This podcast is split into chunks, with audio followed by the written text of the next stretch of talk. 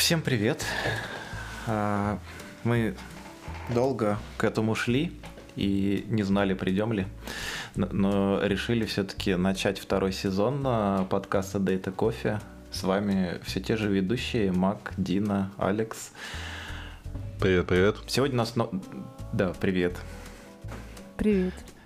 А, у нас сегодня новостной выпуск будет. Мы попробуем а, обсудить какие-то новости IT и вокруг этого.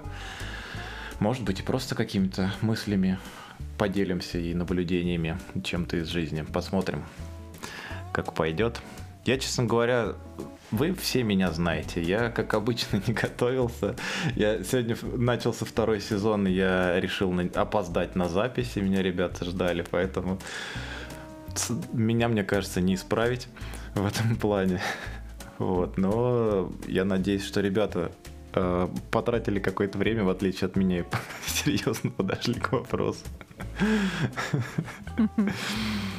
Посмотрим, насколько серьезно. Как, кстати, э, какой последний кофе ты пил?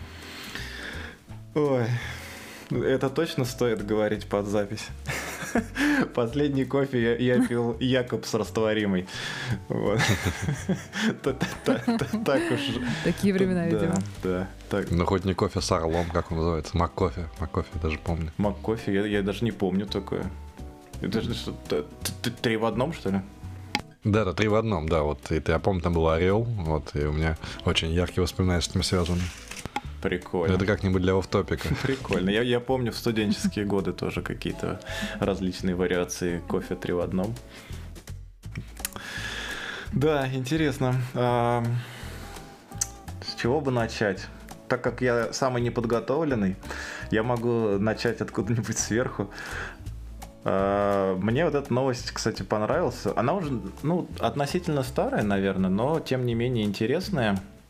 А, я думаю, было бы интересно обсудить про поддержку нового э, расширения, так скажем, да, Markdown для GitHub. И мне показалось довольно забавным, полезным. А, мы, правда, пока это еще не готовили. Первая мысль, конечно, вы знаете, что мы здесь любим Airflow. Первая мысль у меня была, что, что можно описывать с помощью этих диаграмм, а, значит, пайплайны какие-нибудь. И, и не только пайплайны, но и что-то еще добавлять. Но вообще прикольно. В общем, GitHub добавил поддержку диаграмм. А, Mermaid это называется, да, наверное, в синтаксис Markdown файлов. И можно прямо в Markdown в там readme MD нашим любимым рисовать всякие диаграммки, схемки, мне кажется, это прикольная, э, с одной стороны, вещь. Но я, кстати, когда добавлял эту новость, я сейчас вижу, что хотел обсудить и узнать ваше мнение не, не противоречит ли вообще все это духу самого Markdown, потому что когда более-менее есть какой-то устоявшийся там стандарт или какой-то синтаксис, а, это хорошо, потому что многие инструменты примерно одинаково а, начинают показывать одни и те же файлы. Но когда кто-нибудь начинает что-то добавлять, то у остальных, когда нет этой поддержки, начинается всякая ерунда, мне кажется, с отображением. Как вы думаете? Но мне кажется, что у Markdown уже сколько стандартов. Я сейчас делаю кавычки в воздухе. Вот, это точно как в меме, который мы, по-моему, в каждом выпуске говорим, да, про количество стандартов. И вот еще один.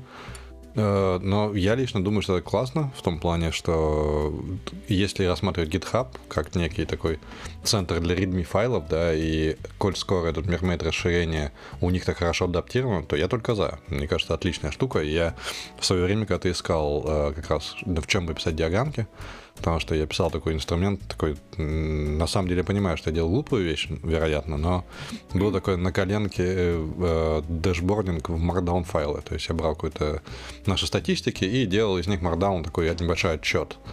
То есть я прогонял через питоновский скрипт большой, где там строились какие-то графики, какие-то там, не знаю, строили статистики по всему этому и рисовались картиночки с помощью питона, с помощью matplotlib. ну вот, но, вероятно, некоторые вещи можно было бы прям типа нативно делать в Markdown. Это было бы удобно. И тогда же я еще столкнулся с тем, что э, рендеринг Markdown в VS Code, ну, вот, потому что это как бы самый, ну, типа, если надо вот быстро посмотреть Markdown файлы на любом устройстве, я бы сказал, ставьте VS Code, чтобы было быстрее. Ну, типа, исключая веб, э, веб какие-то вьюверы. Вот. Э, то есть мне хотелось, чтобы на винде, на маке, на любом Linux не смотрелись одинаково. И поэтому я опирался на VS Code как, основной, э, как основную просматривалку.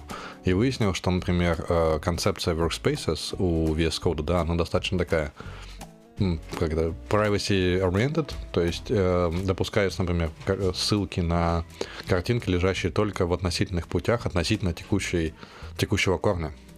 Вот, тем самым нельзя по абсолютному пути, например, ставить картинку. Вот, по абсолютному пути файловой системе. и вот эти все ограничения начинаешь думать, ага, есть ли вообще стандарт там включения картинок Markdown? А его и нету. Как же а, IMG, вот этот тег, разве это не то? У меня есть AMG так, да, и, собственно, уже HTML поехал, да? Погоди, но вот, и, а и, есть... вот Markdown, он же с э, этими брекетами, квадратными скобками, да? Да, да вот есть да, же AMG да. вроде с квадратными скобками. Ну да, но если Или я напишу там типа, не знаю, файл двоеточие слэш слэш, то есть протокол файл, да, и абсолютный путь, да, он не найдет. Если файл будет находиться в текущем в workspace, который является для Markdown в интерпретации VS Code текущим каталогом, то он, он добавится. Иначе он говорит, сорян, я не понимаю, что ты от меня хочешь. Ну вот, и вот это я столкнулся, думаю, так, ага, все-таки Markdown не такой уж прям и универсальный. То есть это не HTML все-таки, да, не HTML в полном смысле слова. Вот, то есть он опирается. Какой HTML, да? Да, тоже. какой HTML, какой XML. Вот. О, не надо про XML, пожалуйста. Да, поэтому, поэтому я рад, на самом деле, тому, что они это сделали, потому что мне кажется, что гитхабовский э, синтаксис очень широко адаптирован. Mm. Поэтому я только за. Дина, ты что думаешь? Скажите, вот этот вот Mermaid, он только диаграмм последовательности а, показывает, или там несколько видов диаграмм внутри? Не Нет, а за, зачем ты валишь? Зачем ты валишь? я, не, я, я всегда не очень любила email диаграммки, и, ну как, не, я не точно... то, чтобы всегда, а лет 10-15 назад. Я, я точно помню, что рисовать DAG там можно. вот. А вот нас... Как раз таки нет, ну, как раз таки нет. DAG у нас э, ориентированный граф, а здесь стрелочки идут и туда, и сюда. Нет, ну так же можно нарисовать. Вот, я, я не говорю, что mm. как а. бы только его можно. Ну, как минимум, а, просто дак нарисовать направленный Как граф вырожденная, можно. да, вырожденная диаграмма последовательности может быть, да. Вот. Ну, ну и интересно. Вообще, а, я сейчас ты Мак начал рассказывать по поводу VS Code как такого просмотрщика. Я в основном смотрю это через Sublime, но хитрым образом. Sublime как бы это редактор. То есть у него нет внутри чего-то, какой-то графики там или еще чего-то, рендеринга шрифтов различных. А, я устанавливал плагин, а этот плагин, короче, берет Markdown, рендерит его в HTML, и потом показывает, э, дает возможность перейти в браузере на эту срендеренную страничку и посмотреть ее отрендеренную. И мне стало интересно по поводу вот этих разных форматов, и действительно, ты был прав, я раньше не задумывался, как-то не обращал внимания перед э, выбором, э, перед открытием в браузере вот этого отрендеренного файла, он дает выбор, а, можно выбрать а, можно выбрать GitHub, GitLab и Markdown. Интересно, что такое Markdown? Наверное, это какой-то, может быть... Ванила Markdown? Да, да, да. Еще интересно, я не знал, что там у GitLab и GitHub, например, разные синтаксисы. Но логично, наверное, это. Никогда просто не задумывался об этом. Прикольно, прикольно. А, еще в... это будет прям самая длинная, наверное, новость за сегодня. Еще к этому хотел добавить, а, что я наконец-то нашел время, добрался до просто нашел время для того, чтобы подумать над тем, как организовать базу данных э, свою. И вспомнил наш... Э, базу знаний? Базу знаний, да, извините. Э, и вспомнил наш эпизод, который у нас был с Сергеем э, по, по поводу различных инструментов. Э, установил себе Obsidian и понял, что мне пока нравится. Вот. Угу. Это важно. А, я нашел очень полезной для себя функцию построения графов зависимости между страничками. Мне кажется, это очень круто. Я думал, что будет сложно при наличии большого количества страниц искать э, и просто там по ссылкам переходить. Но вот с помощью вот этого графа, который рисуется, мне кажется, это вообще просто прекрасно. А я за это время приручила Notion. То есть это не совсем база знаний, конечно, это просто список блокнотиков, и тем не менее а, кажется, что туда можно уместить большую часть того, что мне нужно делать там в повседневной жизни, в работе, организацию всего вот этого вот хранить там. А я за это время, пока еще не полностью, потому что у меня несколько девайсов было, и это все было разрознено, поэтому не полностью. Все-таки должно быть как-то GitHub Center, судя по всему. А, но я адаптировал просто plain Markdown файлы. Как раз вот то, что Сергей там говорил, что у него есть два файла Work Life. Вот, я также начал действовать, и вот для меня начало работать прям отлично. Единственный нюанс — это не работает пока вот э, в Live, да, не работает э, лучше, чем вот та самая база знаний, которая представлена в виде менеджера пароль, в виде базы паролей. То есть для хранения там всех аккаунтов, вот этого всего, да, пока типа база паролей лучше всего. И не надо вопрос... хранить пароли plain текстом, Мак.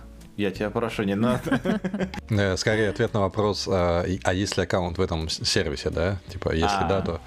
Вот, то есть пока это все равно лучшая штука, вот, но где хранить, например, какие-то документы, там, не знаю, приватной бухгалтерии, вот это до сих пор для меня вопрос. Mm. То есть, как, возможно, менеджер паролей играет роль в этом случае, но там они большие бинарники, которые не очень хороши. С другой стороны, есть Evernote, Notion и же с ними, но тут есть privacy concerns. И вот я пока в, это, в этом не решил. Но я поставил себе Obsidian, мне понравилось, как оно выглядит, но я понял, что пользоваться им, скорее всего, не буду. Вот, то есть именно ты так подумал, когда я тебя буду смотреть на граф зависимости, ну, это красиво. Но не, вот мне пока... показалось именно удобно. Да? Не, не то, что красиво, да. Мне показалось удобно переходить. Единственное, там, ну, несколько моментов можно было бы продумать чуть больше. Я не очень понял. Может быть, это, кстати, моя ошибка. Может быть, там это есть, а я не понял. А, вот, как бы, там, там есть стрелки и есть направление, вектора между а, статьями, грубо говоря. Но я не понял, как они генерируются, как он определяет в какую сторону. Mm. Потому что я сначала думал, что, типа, если есть страница, и она ссылается на другую, то из этого можно было бы сделать вывод, что направление вот в какую-то должно быть сторону, либо туда, либо обратно, но это везде типа так будет, но это не так. А, в других страницах работает в другую сторону, рисует стрелку, и я пока не понял вот эту зависимость. Я, я тут вспомнил еще один флешбэк из прошлого сезона нашего подкаста. И когда ты начал говорить, что у тебя две базы, там, э, как там ты назвал, work и life, или, или как у тебя там было? Ну, у меня один. Это я вспомнил про профдеформацию и все, все что с этим связаны. А к, к слову про бухгалтерию и вот эти штуки, я, кстати, одним инструментом очень давно пользуюсь и просто решил пересмотреть немножко, глянуть, какие есть варианты, в том числе open source. И я думаю, из этого, если кто-нибудь к нам присоединился бы и рассказал свое видение, мог бы получиться хороший эпизод тоже вот про различные такие инструменты. Вот, мне кажется, это полезно. Что, что вам больше нравится из новостей следующим? Мне понравилась новость про Твиттер, даже две. Давайте начнем с менее интересной, но все-таки долгожданной, а, что в Твиттере наконец-то в ближайшее время появится редактирование твитов. Это прикольно. На, самом деле, первые новости, э, которые послужило причиной э, вот этому, это то, что внезапно через какие-то через какую-то публичную отчетность, насколько я понимаю, э, внезапно люди узнали, что Илон Маск э, стал очень самым крупным э, акционером Твиттера просто-напросто. И как вы думаете, какой самый популярный твит на, на какой-то на первый твит после вот этой новости, когда это все обнаружилось, он что-то твитнул, и самый популярный реплай на этот твит был, типа, уже можно просить тебя сделать кнопку редактирования или нет? Серьезно? Нет, Я слышала классную шутку про то, что э, Илон Маск купил Твиттер, чтобы забанить Рогозину. Да, да, это, это тоже там было, да. Вот. Ну вот э, с, с этой кнопкой, что его начали там просить, типа, он сделал, после этого он сделал опрос, э, типа, надо ли ее внедрять, и самый популярный, кстати, реплай, ну, в смысле, по лайкам, который набрал больше всего, вот по этому, к этому опросу, было предложение, что надо сделать какой-то период в течение типа 5 или там 10 минут, в течение которого можно редактировать твит, потому что очень часто бывает, что какие-то там опечатки, ошибки. Сатся, запятая, да. это классика, Да, когда, да, ну, не знаю, тысячнику ответили уже 10 раз, а он понял, что он безграмотное ничтожество, я не знаю. Как хорошо, что не пользуюсь Твиттером. Да, да, токсичная среда. Ну да. Хотя я пишу достаточно грамотно, но, но все же. Мак, Мак, ты не можешь вообще про Твиттер говорить. Ты, ты недавно заводил канал VRC для нашего подкаста. Как, какой может быть Твиттер вообще после этого? Не, подожди, Твиттер примерно точно. в те же самые года, мне кажется, Да развивался. не. Ну ладно, ладно, ладно. Не в те же, но тем не менее. Но Твиттер, да, он, ну, ему, ему много лет, на самом деле, да. Это правда. Ну и, да, действительно, в итоге э, вроде сказали, что кнопка появится. Я так понял, что сейчас, ну то есть, я не знаю, опять же, это слух или это реальная опасность того, что э, комиссия по ценным бумагам может как-то там на- наехать на, на них или на конкретно Маска за, за Я думаю, подобную манипуляцию. Мне кажется, быть. на него не раз наезжали. И, Ну да, на- на- и в связи с этим тоже наедут, я уверен, потому что частенько... Почему нет? Потому что почему нет? Это тоже, безусловно. Но а, просто он частенько использовал Твиттер и свою популярность в этой соцсети для того, чтобы закупать биткоины. Как себе, так и Теслы, Тесле напрямую. Но он этим пользовался, сильно влиял на курсы и учитывая то, что теперь эта сеть под его контролем, по сути, там он 10% это очень много, мне Ну кажется. да. Д- 9 или 10. 9, по-моему. По- ну, ну, наверное, любом случае, это 9-10, очень много. да, да. в руках одного человека, как бы. В новости 9 и 2, да. Просто мне интересно, опять же, вот когда доходит речь до вот этих вот медийных личностей, да, что является, собственно, манипуляцией рынком ценных бумаг? Как бы они всегда манипуляция и всегда спекуляция. Как бы просто э, ев- в чем отличие того, что Маск купил 9% акций, от того, что, не знаю, там, Nvidia хочет купить ARM? Ну, как бы это все манипуляция рынком. Но мне кажется, тут важно, что он, зная, допустим, о том, что, ну, к примеру, первый раз может быть какой-то, или там первые разы, первые твиты его он просто наблюдал, но потом он увидел закономерность, и, ну, это очень сложно поверить во что-то обратное, он точно предполагал, что его последующие твиты там по отношению к каким-то определенным коинам, э, там криптовалютам будут иметь такой же эффект. И есть факты, подтверждающие, что он закупал э, эти коины там или еще что-то до публикации твита прям непосредственно. И после этого... Не зря он первый раз стал самым богатым человеком в мире недавно, на днях. Да, вот эту новость я пропустил. То есть, грубо говоря, если я, зная инсайт по ARM, например, заранее выкупил там кусок ARM по, не знаю, на, на низкой базе, потом кто-то анонсировал новость про то, что ARM будет покупаться, акции взлетели, я их продаю по большой цене, теоретически я манипулировал. Или, или С другой стороны, если ты э, основал компанию, которая растет, это же та же самая манипуляция. Ну, то есть она чуть более честная, конечно, но тем не менее, это твоя компания, скажем, у тебя все акции есть, она растет, ты манипулируешь или нет? То есть тут надо, наверное, понимать как-то, э, влиять, не влиять на рынок и просто закупаться, как будто ты покупаешь лотерею, кажется странной идеей, да ведь? ну, Но да. вообще, мне кажется, что а, вот, вот эти а, вещи, как бы медийная известность и, как это называется, и- инфлюенсерство, наверное, правильно будет такое слово сконструировать, и одновременно владение какими-то активами или возможностями завладеть с целью как бы слепить со своим инфлюенсерством. Я второй раз смог это сделать. Вот. Мне кажется, вот это именно та граница, та полоса, где начинает какие-то разбирательства какая-нибудь комиссия по ценным бумагам делать. Потому что если кто-то, грубо говоря, играет на рынке, он читает какие-нибудь новости, узнает о том, что кто-то где-то что-то планирует, мне кажется, ни разу не было таких случаев, чтобы на этого человека что-то как бы поступил. Вопрос... Просто это было не так громко, возможно, кто же знает.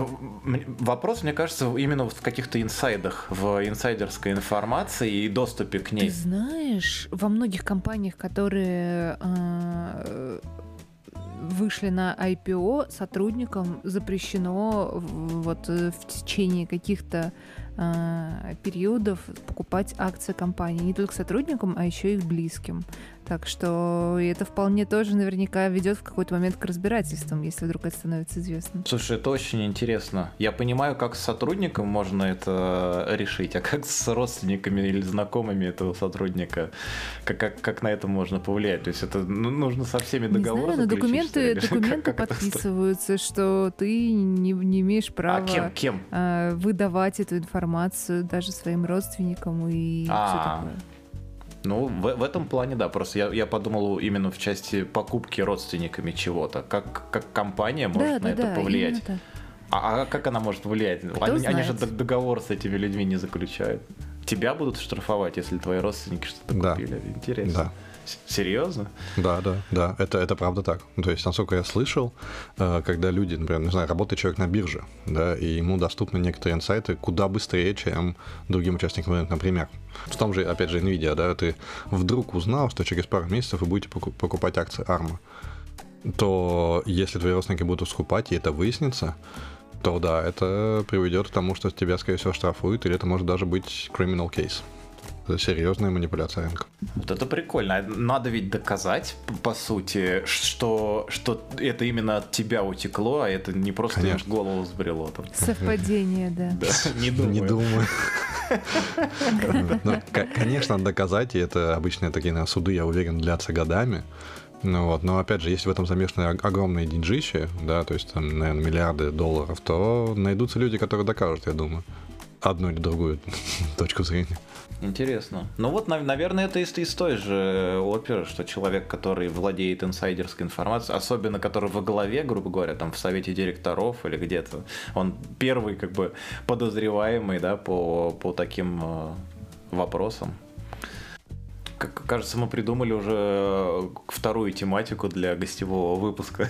Какая была первая? Потому что первая я записал. Была про персональную или неперсональную бухгалтерию, инструменты, а, угу. всякие работы с ним. Вообще там схема, если про Маска еще чуть-чуть продолжить, схема очень интересная бывает. Типа он э, что-то анонсирует о том, что как хорошо Тесла показала себя там за, за прошлый год или еще за что-то. Начинают расти акции Теслы. Потом он, будучи тоже крупным владельцем акций Теслы, начинает их продавать, покупает себе там доги коины или еще какие-то. Следующий твит его уходит, значит, ребята, какая крутая валюта доги коины. И тут он потом продает эти доги коины. В общем, да. Отличная многоходовочка. Так, что у нас еще? Мак, давай ты. Я. А, тут а, была одна ссылка, которая, наверное, была для меня, но добавил ее ты про то, что... Да, да я а, тебя люблю, да, ты знаешь. Да, э, так вот, я сразу скажу, нам нужен третий гость. Я, я прочитал, прочитал статью, и скажу о чем. Вот, и я ничего не понял, честно скажу. То, что нам нужен серьезный гость для этого дела. А, в общем, статья в том, что до текущего момента а, только TensorFlow имел через а, плагин TensorFlow Metal как бы нативную поддержку GPU от Mac, на этом самом маке. Вот, то есть можно было тренировать и инференсить на нейросеточках на, непосредственно на девайсе. Вот, и это там, типа, примерно сколько, полторы скорости, да, какого там RTX среднего по ошибок, я понимаю, что очень круто, учитывая то, сколько кушает э, M1, а кушает он в разы меньше э, ватт и так далее. Ну, вот, что он там не шумит. Ну и вообще говоря, это обалдеть, э, какие крутые э, спецификации да, для, для девайса. Вот. Э, статья же о том, что теперь у PyTorch есть своя близкая к нативной имплементации для M1, вот, и она каким-то невероятным, просто зверским образом уделывает TensorFlow имплементацию. Э, в статье идет сравнение, собственно, э, инференса и тренировки BERT модели, то есть классические модели нынче для э, работы с NLP задачами. Правда, единственное, что они сказали, что в тот момент, когда все ядра GPU на M1 Max заняты по полной, рушится UI, то есть все выпадает. Вот, и типа они за, уже сделали баг-репорт. Что меня меня больше всего поразило, это то, что когда они сравнивают, сколько кушает NVIDIA карточка и M1, то есть типа NVIDIA карточка кушает примерно 130 ватт, а M1 кушает 13, ну или как-то так, то есть различие в 10 раз. При скорости чуть ли не быстрее, чем этот самый NVIDIA. И это просто вызывает типа, вау, а почему бы М не делать серваки на М1, подумал я. Вот, я не знаю, будет ли серваки на М1, но это выглядит как очень сильная штука. Типа, жрет 10 раз меньше, работает быстрее. Вот отличные девайсы типа ТПУ от Гугла, которые как бы, я не знаю, сколько дешевые, они, наверное, нифига не дешевые, но они все равно дешевле, чем многие, как я понимаю, э, GPU-шки, как они есть.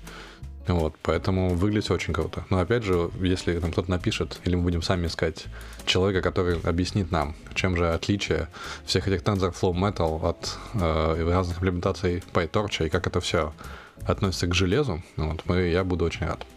Я думаю, многие будут рады.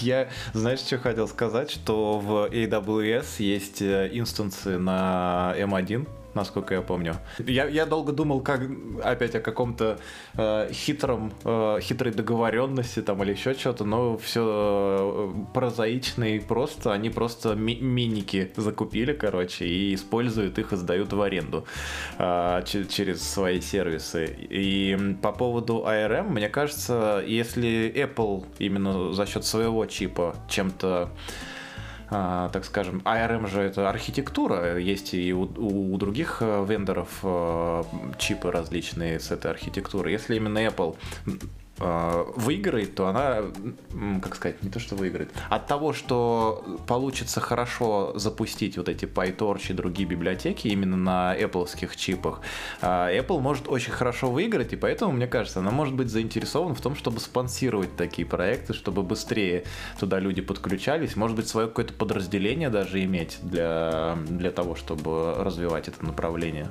Вопрос был, что вот в Амазоне эти инстансы на, на macOS, да, на M1 точнее, Mac Mini, которые, вот они как-то разделяются, или это реально ты арендуешь один физический девайс прям?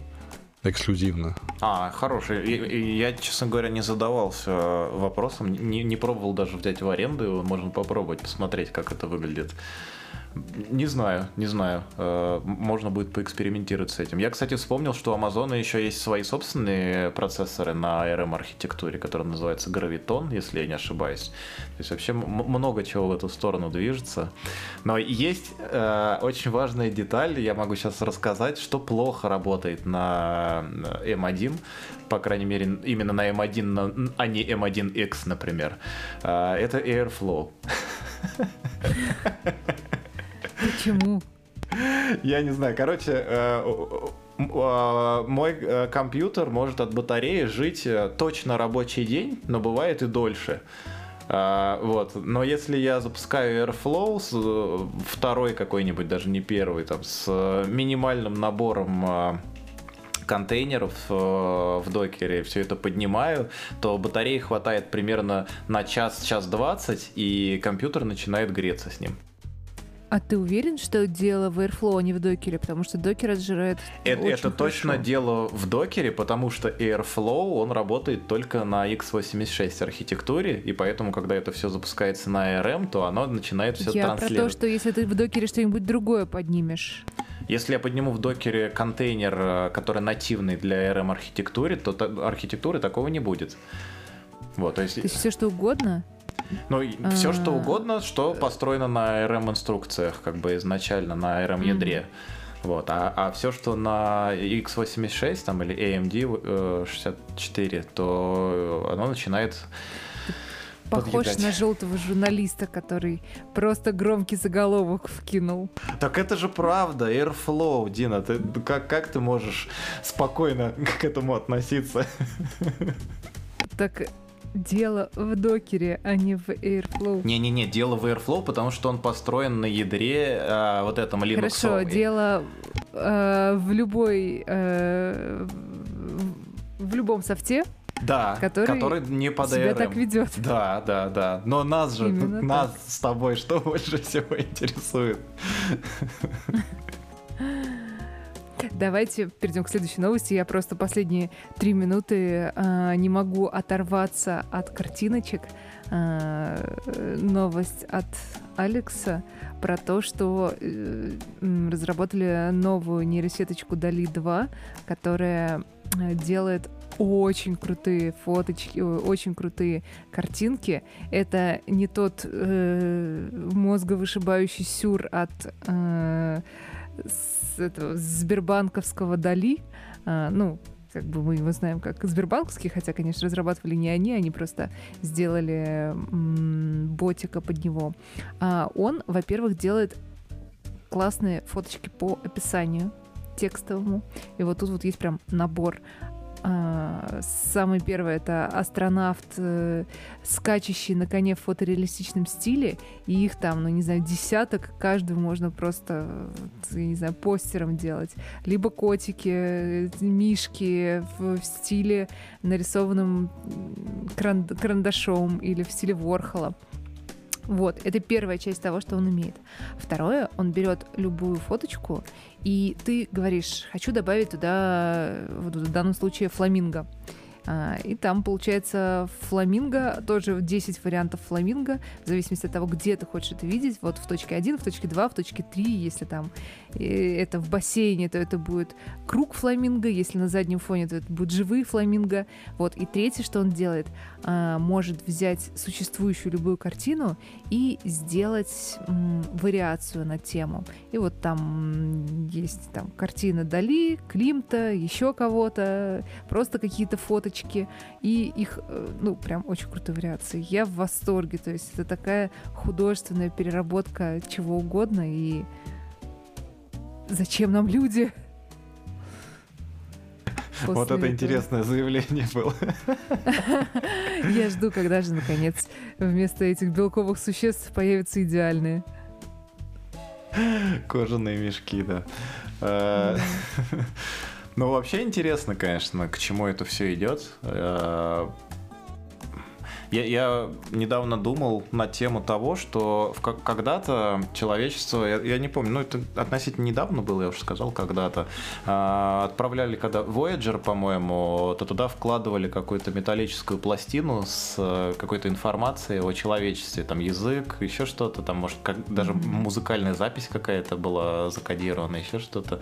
И я подумал, что если сегодня что-то приготовить на основе нейросетей, то есть ну, это по сути это вторичные да, продукты продукты э, того, что было изначально человеком создано, уже переработанное там во что-то еще, то сложно понять, что это именно искусственные какие-то творения. Мне кажется, ну, я не знаю, мне, например, очень сложно это увидеть, распознать, и если будет следующая экспедиция, будет забавно, если туда отправят результаты вот каких-то творчества нейросетей и какие-нибудь там, я не знаю, тот, тот же Дали. Э, кстати, я сейчас вспомнил, по поводу творчества. Я был в Финляндии, в Хельсинки. А, там есть музей современного искусства. И забавное, и самое забавное, я не знаю почему, мне показалось самым забавным, это то, что там, э, значит, один из экспонатов, э, это гиф-картинка изначально была. Э, в этой гиф-картинке менялись кадры, по-моему, раз в день, ну, в какой-то промежуток, сейчас точно не буду обманывать, не помню. И до, до какого-то определенного года, который то ли концом тысячелетия, то, то ли как-то с какими-то календарями, там, провидцами или еще с кем-то был связан. И вот эту гиф-картинку, короче, взяли ее в 16-ричном коде распечатали на бумаге и положили там несколько стопок бумаги, просто распечатанные гиф-картинки. Я, я не знаю, мне показалось это так настолько странным и непонятным чем-то, что запомнилось больше всего из этого музея. Но вот результаты, мне кажется, нейросетей тоже могли бы э, наполнять различные музеи. Было бы прикольно. Кстати, да. Так, что у нас... Это было бы интересно. Это музей очень современного искусства технического. Да. Так, так, так. Что интересного? Раз уж мы к космосу а, перебрались, Мак, расскажешь новость про угрозу, нависшую над человечеством? Так, это мы, мы сейчас не фильм обсуждать будем Don't Look Up, да? Но вообще это похоже Ну, на него. практически, Как бы сразу про него мысли почему-то возникают. Э, Я еще неделю назад или две недели назад уже были новости о том, что вот э, и теоретическая есть очень малая вероятность того, что в Землю или рядом с ней может э, полететь достаточно крупный космический объект. Если он летит прямо в Землю, то есть опасность каких-то разрушений. Вот, причем, если э, он полетит прям хорошенько в центр, да, Земли, в смысле в центр планеты, да, там куда-то в экватор или где там он будет находиться, то разрушения могут быть достаточно серьезными.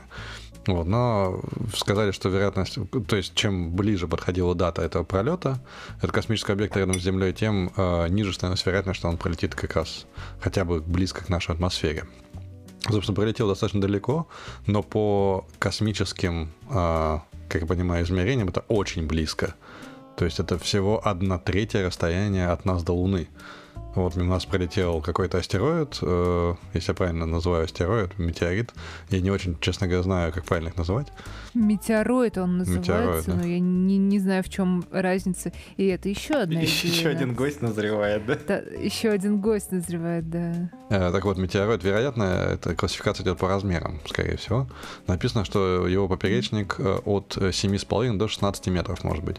Звучит как не очень крупный объект. То есть я бы подумал, скорее всего, что подобный объект сгорит в атмосфере, ну, типа, очень быстро. Ну, Ну да, состав, конечно, интересен э, и скорость, но это все все равно, мне кажется, как бы размеры как будто бы не очень такие впечатляющие. А, а меня знаете, что в этой новости неприятно расстроило, э, как-то не порадовало. То, что когда он там 6 апреля, получается, да, недавно совсем э, пролетал около Земли, а увидели и обнаружили это 1 апреля. Вот на мой взгляд, там 5-6 дней это, ну, недостаточно ни для чего вообще, чтобы даже подумать и как бы над тем, что с этим дальше делать. Не, ну, А, известно о нем было за несколько месяцев до. То есть э, этот объект его давно там увидели, увидели его территорию и так далее.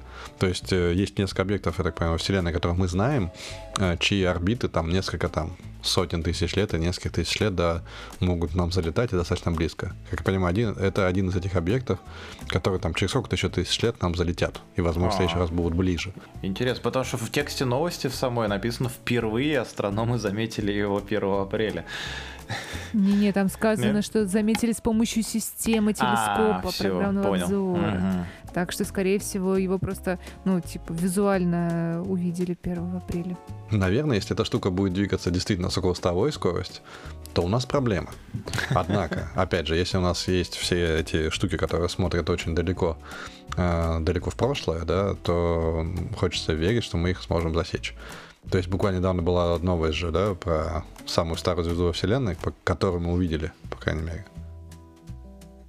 Я не слышал про эту новость. Э, Можешь рассказать? По-моему, Хаббл, если не ошибаюсь, наш старичок, он э, обнаружил все звезды, э, то есть, получается, ее возраст относительно нас текущих составляет 13,5 миллионов лет.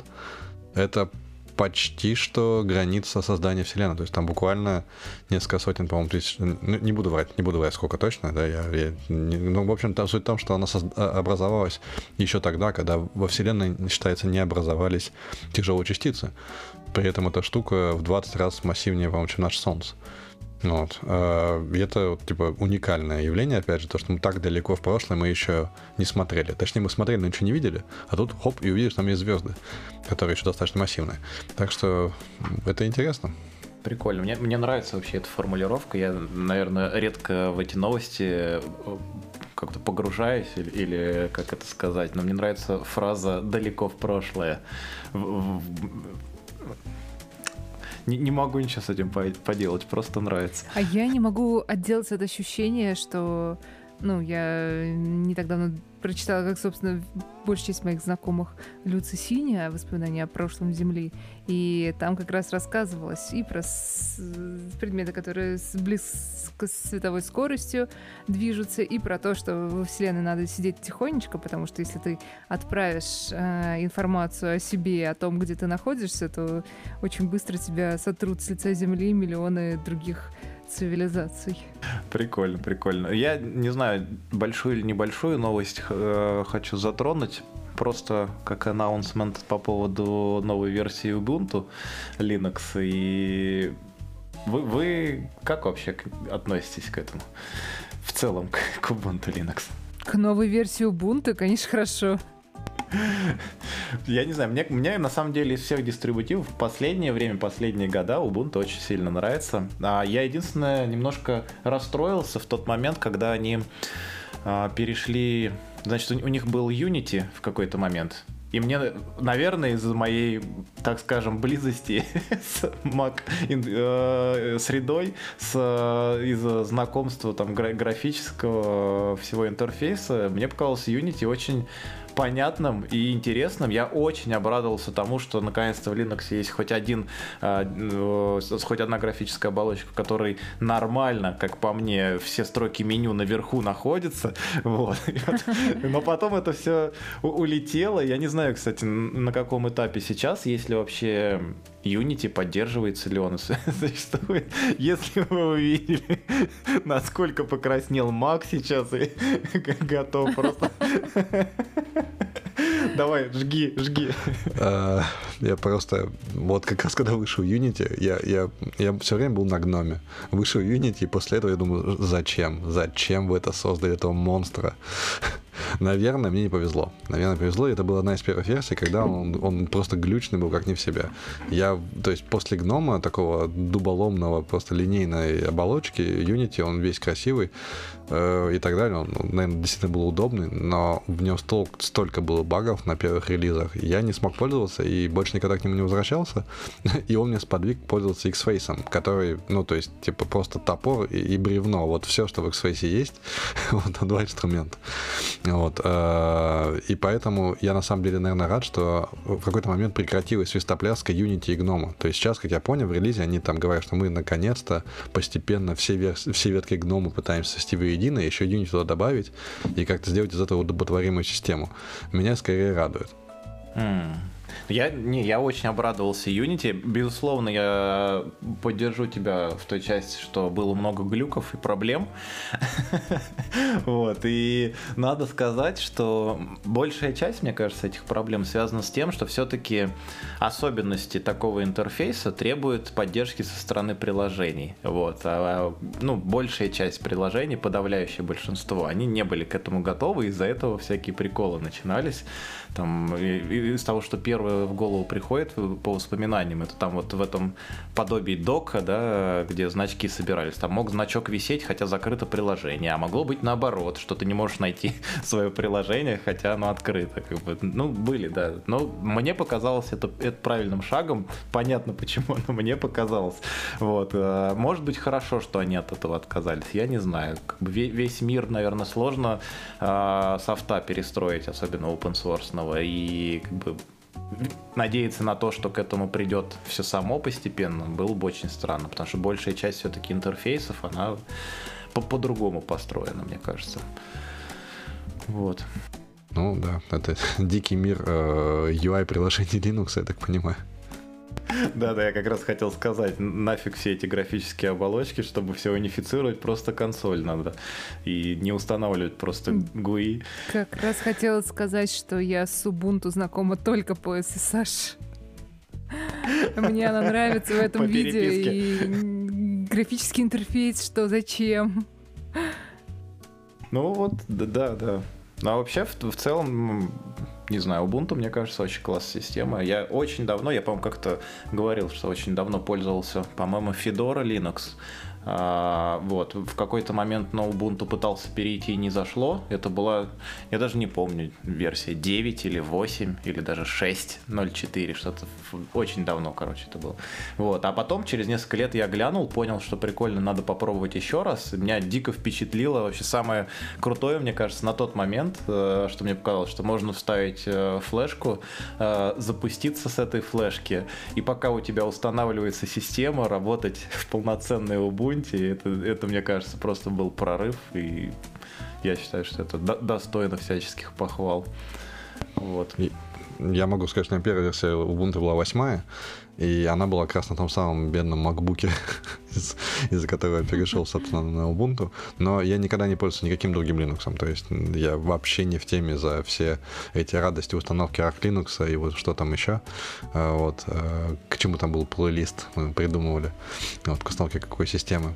Вот. А, то есть для меня все эти разные версии Linux и же с ними неизвестны. Но если возвращаться к самой новости, что радует, и вот, собственно, куда, я так понимаю, смотрит комьюнити, это, собственно, поддержка все более хороших, понимаю, драйверов э, и нативная поддержка ускорения на тех же NVIDIA и других девайсах э, для, господи, как называется, для Wayland, для сервера отрисовки.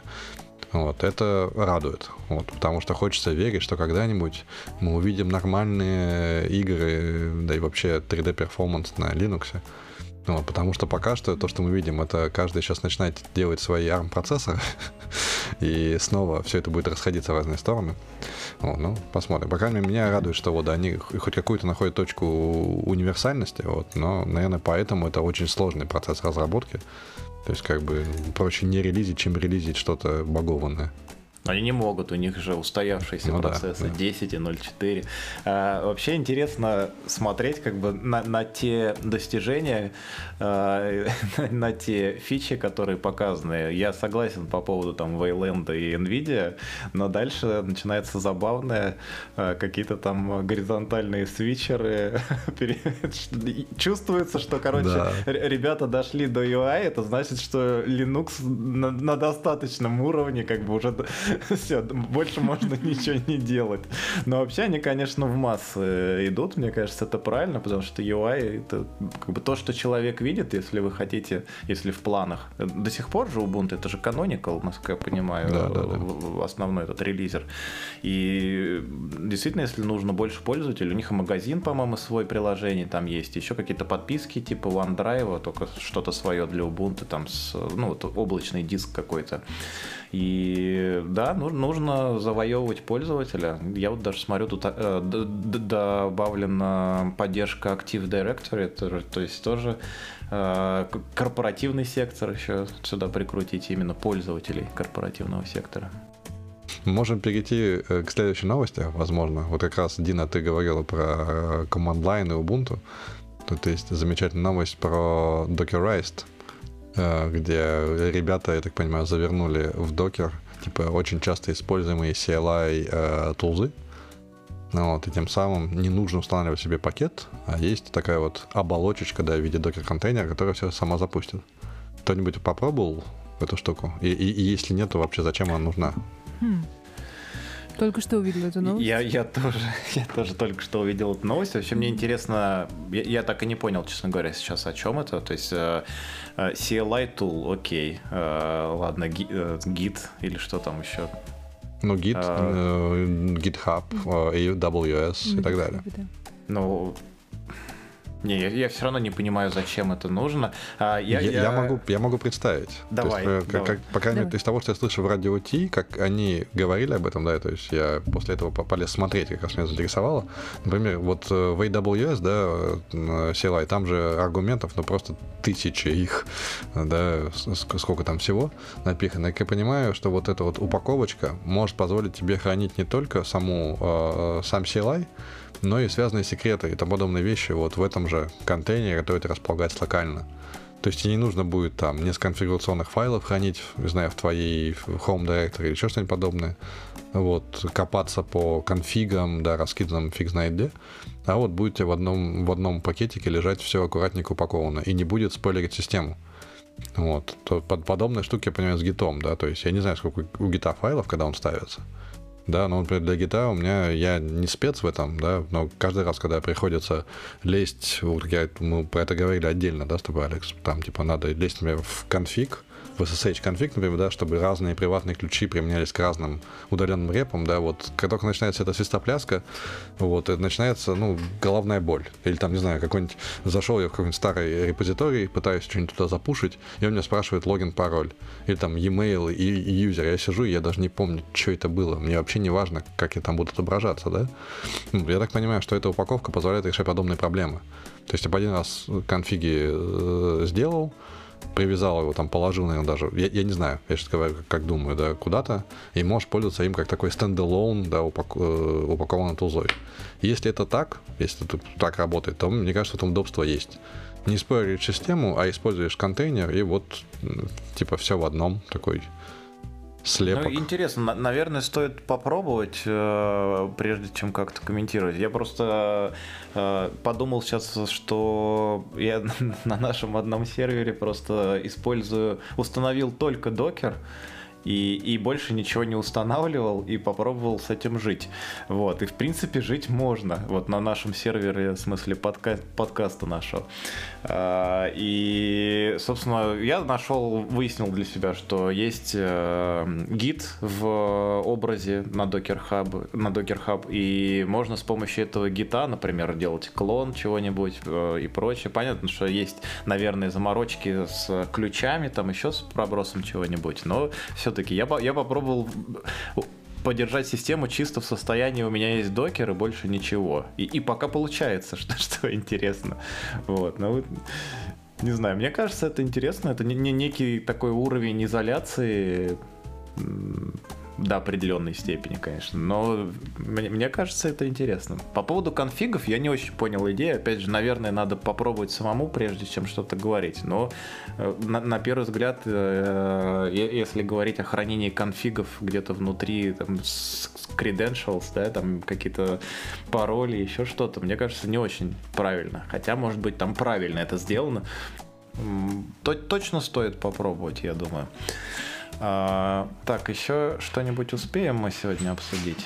Мне кажется, у нас есть две новости, которые мы, наверное, не эксперты в них, но мы можем их обсудить напоследок про эффекты психоделических препаратов и про покупку э, компании, которая занимается нейроинтерфейсами. Мне интересно, мне понравилось, как ты сказал, что мы, наверное, не эксперты в этом. Я сразу же подумал, что я не эксперт здесь ни в чем, поэтому... Аналогично, да. Ну да, имелось в виду ИИ. Не-не, я, я не имею в виду не из этих новостей, а в целом в подкасте. Я, я считаю себя не эксперт, я просто ведущий, поэтому я, я каждый раз узнаю что-то новое от вас, от гостей, из новостей, поэтому... Ну, собственно, это нам позволяет эти новости читать, да, с открытыми глазами. А, так вот, две новости. Одну из них добавил Алекс, насколько я помню. Вторую добавил я. А, первая новость — это про а, то, что эффекты от псилоцибиновых грибов и ЛСД а, сложно различимы как на уровне людей, на которых тестировали, так и на уровне реакции организма. Вот, э, то есть они очень схожи. Единственное что отличие, которое, наверное, есть, но оно очень субъективное, то, что галлюцинации разные, судя по всему. Вот. Но для меня новость была в том, что, оказывается, до сих пор еще идут э, эти эксперименты, они где-то легализованы, скорее всего, это Штаты. И эти эксперименты направлены... Я не наркоман, я просто экспериментатор, да? Э, считается, что эксперименты проводятся на людях, которые, по их утверждению, не принимали никаких э, веществ запрещенных, кроме каннабиса. По крайней мере, так написано. Вот. Выборка минимальная. 14 женщин, 14 мужчин. Э, вот. То есть это, это, можно сказать, да не выборка вовсе.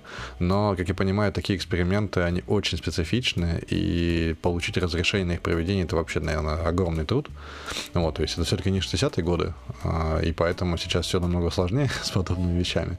Но, судя по всему, в таких экспериментах может быть некий э, большой потенциал для, по крайней мере, облегчения состояний э, некоторых психических, вот, сложных. Поэтому uh-huh. в этом есть не, некий теоретический какой-то будущий медицинский профит. Вот. Э, но для меня новостью было то, что эти эксперименты проводятся. То, что не запрещены там в 60-х годов окончательно бесповоротно, а то, что все-таки их делают и пытаются что-то там найти. Интересно, хм. интересно. Э, плюс к э, именно психологическому состоянию, мне кажется, это для тяжело больных или вот для кого-то тоже может быть полезными такие исследования. Но меня, конечно, очень сильно смущает количество э, людей, участвовавших в эксперименте, насколько можно делать какие-то выводы не очень понятно. Ну да ладно. А вторая часть новости была про э, компанию Snap, которая привела компанию NextMind. Это вот, э, и, как я понял, э, это все нас ведет в зону, в серую зону нейроинтерфейсов.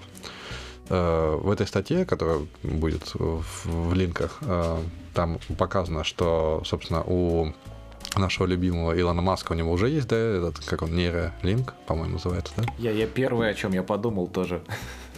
про обезьянку Илона Маска. Эти ребята, они занимаются чем-то подобным. Это такой прикрепленный к затылку, насколько я понимаю, модуль, который считывает какие-то сигналы, типа энцефалограммы, да, как-то их пытается интерпретировать, и маркетинг булшит э, звучит так, что в тот момент, когда вы переключаете внимание с чего-то на, на что-то, э, именно вот этот сигнал переключения внимания, его можно как бы распознать сам intention распознать нельзя, да, там, не знаю, я хочу мороженое я хочу чая, а то, что я хочу чего-то другого, как я понял, типа можно распознать, что идет переключение фокуса. Но я же говорю, маркетинг булшит, поэтому ничего не понятно. Однако сам факт того, что кто-то покупает эти компании за достаточно большие суммы, говорит о том, что, ну, наверное, когда-то в будущем мы все-таки приблизимся хотя бы к какому-то аналогу нейролинка. Я вот думаю, как, почему ты эти две новости совместил? Возможно, ты э, вел к тому, что поел псилоцибина и уложил инфраструктуру всей своей компании, потому что э, она управляется через твой нейромодуль. Э, ну, примерно так, но я их вложу, потому что в обоих случаях люди пытаются мерить какие-то отклики нашего организма, конкретно отклики гормональные, то есть количество, там, не знаю, окситоцина, количество там короче, некоторых гормонов, да, которые легко считываются из крови, их можно достаточно быстро проанализировать. Э, как мне кажется, подобные штуки должны и эту информацию тоже задействовать, ну, то есть, по крайней мере, знать о ней. Ну, потому что, то есть, реакции организма и мозговые, э, во-первых, непонятно для меня. Нам нужен человек по, нейро, по нейробиологии, э, который будет говорить, насколько отзывы на какие-то стимулы универсальны. То есть, понятно, у нас есть там зрительная кора, где более-менее, да, можно хотя бы по ее активации понять, на что мы, ну, там, не на что мы смотрим, хотя переключили ли мы глаза, закрыли, видим ли мы что-то там, регулярно структуры или нет. Вот. Но, как мне кажется, куда более сложные взаимодействия уже могут быть у разных людей разные. И именно поэтому я говорю о том, что вот когда мы приход под псилоцибиновыми грибами может отличаться от человека к человеку. Как и э, универсальность откликов не только мозговых, но и гормональных. Ну, вот, и это все к тому, что вообще исследования в этих областях, они, мне кажется, достаточно, ну, вообще схожи. То есть э, анализ отзыва отклика мозга в целом, да, и нашего тела на подобные взаимодействия. Мне, мне кажется, очень э, хорошие перспективы э, именно, опять же, помощи людям на, по итогам исследования этих. Я вспомнил еще одну новость, в какой-то степени тоже связанную, по-моему, в Китае, если я не ошибаюсь, э, после пожара, кажется, сотрудник пожарной охраны или МЧС, в общем, потерял возможность э, как-либо двигаться. У него там минимальные, э, в общем, э, возможности по так скажем, каким каким-либо действием со своим телом. И какой-то интерфейс придумали для него, и новость это заключалась в том, что он прошел очередную какую-то игру, я не помню, то ли Elder Scrolls, то ли еще какую-то, просто а, несколькими как бы там движением, ми- минимальным движением губ там и еще чем-то, какие-то некоторые действия, в общем, помогали ему действовать внутри игры, и он несколько игр уже таким образом прошел. Я прям очень впечатлился, мне кажется, очень, очень круто, когда людям, которые лишаются или лишены от рождения таких возможностей, когда появляются у них такие инструменты, мне кажется, это, это супер. Вот, я, я, я думаю, на, на такой позитивной ноте, на позитивном будущем мы сейчас будем закругляться, но Мак что-то еще хочет сказать, да. Да, я хотел сказать, что для любителей open source и для тебя, Алекс, есть новость, то, что э, среди вот этого набора существующих уже э, подходов к тому, чтобы анализировать какие-то энцефалограммы, да, есть такой типа фреймворк и девайс, называется OpenBCI, Uh, типа Biosensing for Everyone. Uh, короче, это такой на, очень странно выглядящий типа шлем на голову. Как я понял, это toolkit, то есть шлем и какой-то софт, который позволяет работать с этими сигналами. То есть мы приближаемся к open source миру в этом плане. Мне кажется, это еще круче в том плане, что коль скоро это open source, значит, это open science, и подобные решения, хочется верить, не будут прямо закрытыми-закрытыми, потому что все-таки это очень чувствительная область нашей жизнедеятельности. Пока мы кожаные мешки. Да, я, я думаю, отлично. Надо посмотреть, кстати, сколько это, это сколько это стоит явно, на, насколько это как бы э, приемлемо, так скажем. А то и у меня 400, в голове... 500 баксов, 500 баксов стоит. А вот, блин, вот теперь думаю, Oculus Rift или, или вот это. Ладно, ребят, классно, по-моему, пообщались. Очень рад, что мы вернулись э, в новом сезоне по, как минимум в том же составе. Вот. Э, очень рад был вас видеть. До встречи через неделю. Всем пока. Пока. Пока-пока.